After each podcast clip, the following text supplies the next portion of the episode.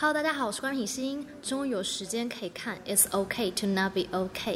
我很喜欢这部剧的英文剧名，直接翻译可以翻成“就算不好也没关系”。听完立刻就被治愈了。一直以来，对于探讨精神层面的作品，我总是不太敢点开，因为面对此类议题，我的哭点非常低。二零一四年非常经典的韩剧《没关系是爱情》啊，也是前阵子才补完。以心理医学为题材，透过人气推理小说作家张载烈与精神科医生辞海秀之间的相处，来描写现代人在不知不觉中带着心病生活的人生和爱情故事。很多人看虽然是精神病，但没关系，可能是看金秀贤的六块 G。或是高冷又美丽的徐瑞芝，而我只是看金秀贤照顾患有自闭症但很有美术天分的哥哥之间的互动。世上最暴力的语言，就是要像个男人，像个女人，像个妈妈，像个医生，像个学生的这些话。根据研究显示，有八十 percent 的现代人都患有轻微的精神状况问题。我们都是病人，就像感冒一样，心理的疾病随时都会袭来。只要承认那些，并理解彼此都会生病，那样的话，世界会比现在美丽一点。你是否能不戴有色眼镜去看待那些与我们没有什么不同的人呢？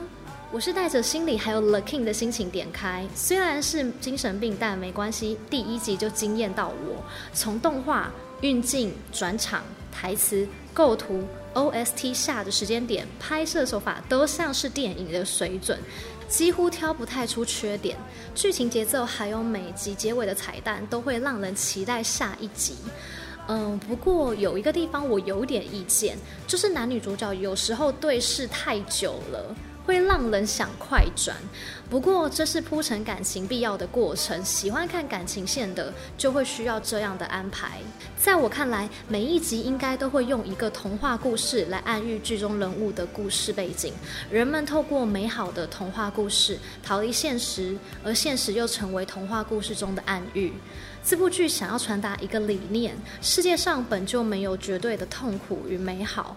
痛苦不会因为被美化而与现实有所不同，唯有学会和伤痛共处，才能得到幸福。女主角曾经说过，越不好的回忆留在心里的时间就会越长，只有记住那些不幸，自己才能幸福起来。这边我有不一样的想法，我赞成唯有跟伤痛学习和平相处，你才能真正得到幸福，因为这就是所谓的放下。你一直执着那些令人伤痛的过往，并不会得到救赎。但是，如果你一直记住那些痛苦的回忆跟过往，我不认为你会幸福起来。我的看法是，你记住伤痛，并且学会放下，淡然地看待这些痛苦带给你的成长跟经历，你会更坦然、更自在，用心地去体会每一件事情，这样你才会真正的得到幸福。这又是另一个心理层面的问题，下次有机会可以聊聊。在这个世界上，每个人是否都会先带着刻板印象去认识每一个人？第二集女主角签书会的那对夫妻说出那个疯子想要伤害我的小孩，女主角说：“你是精神科医生吗？你怎么知道他是疯子？”每个人从外在表现出来的样子，真的就是你看到的那样吗？有精神疾病的人是否真的有病？没有被诊断出来的人，难道就是正常人了吗？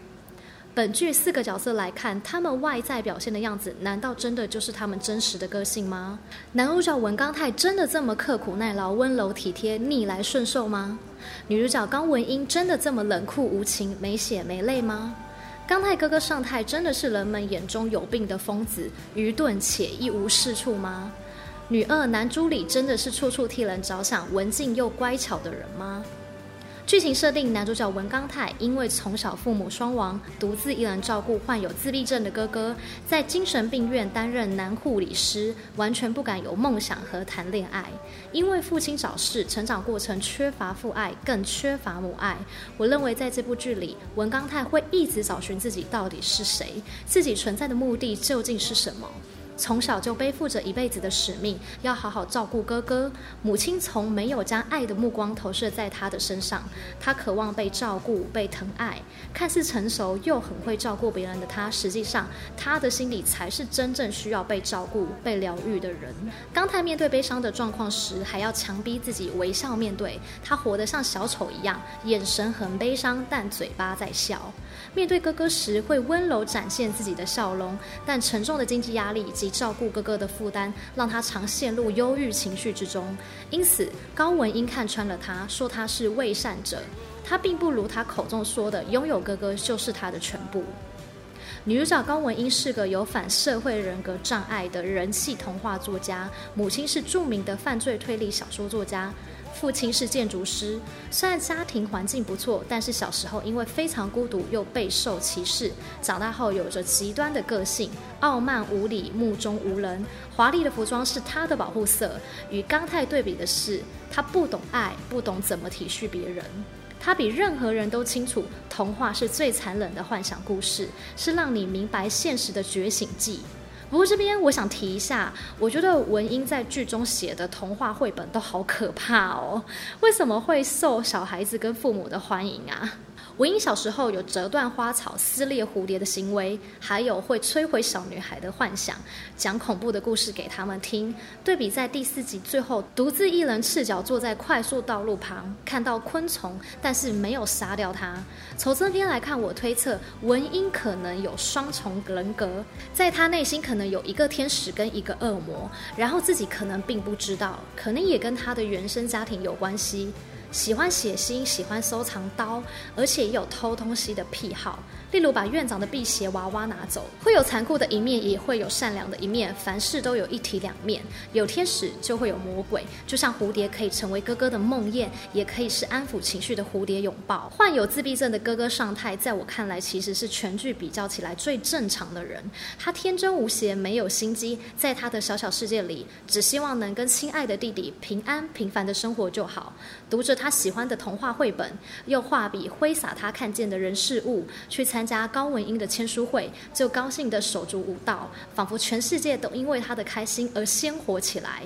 顺带一提，尚太去签书会的过程，导演把这段拍得好像歌舞剧，音乐运镜都拍得恰到好处。我非常喜欢这段，让我印象很深刻。恐龙玩偶、百科全书这些小小的玩具就能满足尚太的心，想要认真努力赚钱买露营车，只为为了不想让弟弟辛苦一直搬家。我很喜欢这个角色的刻画。非常纯粹，很感动人心。这部剧还是有很多需要解谜的地方。第一集大闹读书会的患者最后离奇死亡，时间点刚好落在文英拒绝社长的接送那边。回顾文英在读书会后台与刚泰的对话，思虑周全的精神病患会替我们处理掉那些死有余辜的家伙，好让像你我这样无知无辜的市民每晚安然入睡。有没有可能是文英的另一种人格杀死了这名患者，还是另有其人呢？刚泰母亲的死亡跟文英的妈妈或爸爸有关吗？还是刚太的母亲是自杀的，为了不要成为刚太与哥哥的负担。文英的妈妈，我推测应该是有精神方面的疾病，可能有思觉失调症或解离性身份疾患。这两者很常被搞混，这是两种不同的精神疾病。但目前还是要观察剧情走向，之后再跟大家聊聊。文英感觉很厌恶爸爸，在我看来，或许整件事情的起因来自于文英妈妈做了什么，导致文英的回忆里爸爸想要杀了她。朱莉小时候就跟文英认识，很有可能她知道文英的秘密。每一集的童话故事都是剧中人物的投射，但十二梦长大的男孩、红鞋女孩、沉睡的魔女、丧尸小孩等等，可以是你，可以是我。整部剧引爆我第一次哭点是第四集议员的儿子在爸爸的竞选会场上台讲出他自己的心声，他渴望父母能正眼看他，能多给他一些温暖。就因为自己从小与哥哥姐姐不同，没有办法给父母带来利益，就被冷落、被打骂、被孤立。父母亲只想用物质打发他，想要抹灭掉他的存在。于是他心里生病了。他到处闹事，只为了得到父母的关注。虽然最后只换得妈妈的一巴掌，但他还是笑了。这边我看得很心疼。还有尚太努力画画赚钱，只为想买一台露营车，这样弟弟就不用苦恼每到春天就要搬家。还有在《来自星星的你》与都敏之系有忘年交情的资深演员金昌完，这次扮演精神病院创办人兼院长的角色，他总是在旁观察他的病人，开出特别的治愈处方签，让我很期待他之后的演出。品心不是专业医生，但我认为这部剧可以探讨的东西很多，多重人格跟思觉失调症、自闭症及创伤症候群，剧中人物应该都会围绕着这些精神方面疾病，而彼此会相互治愈的故事。你有什么想法吗？欢迎在底下留言跟我分享。如果你喜欢我的影片，别忘了帮我按赞、分享、加订阅。那我们下次影片见喽，拜。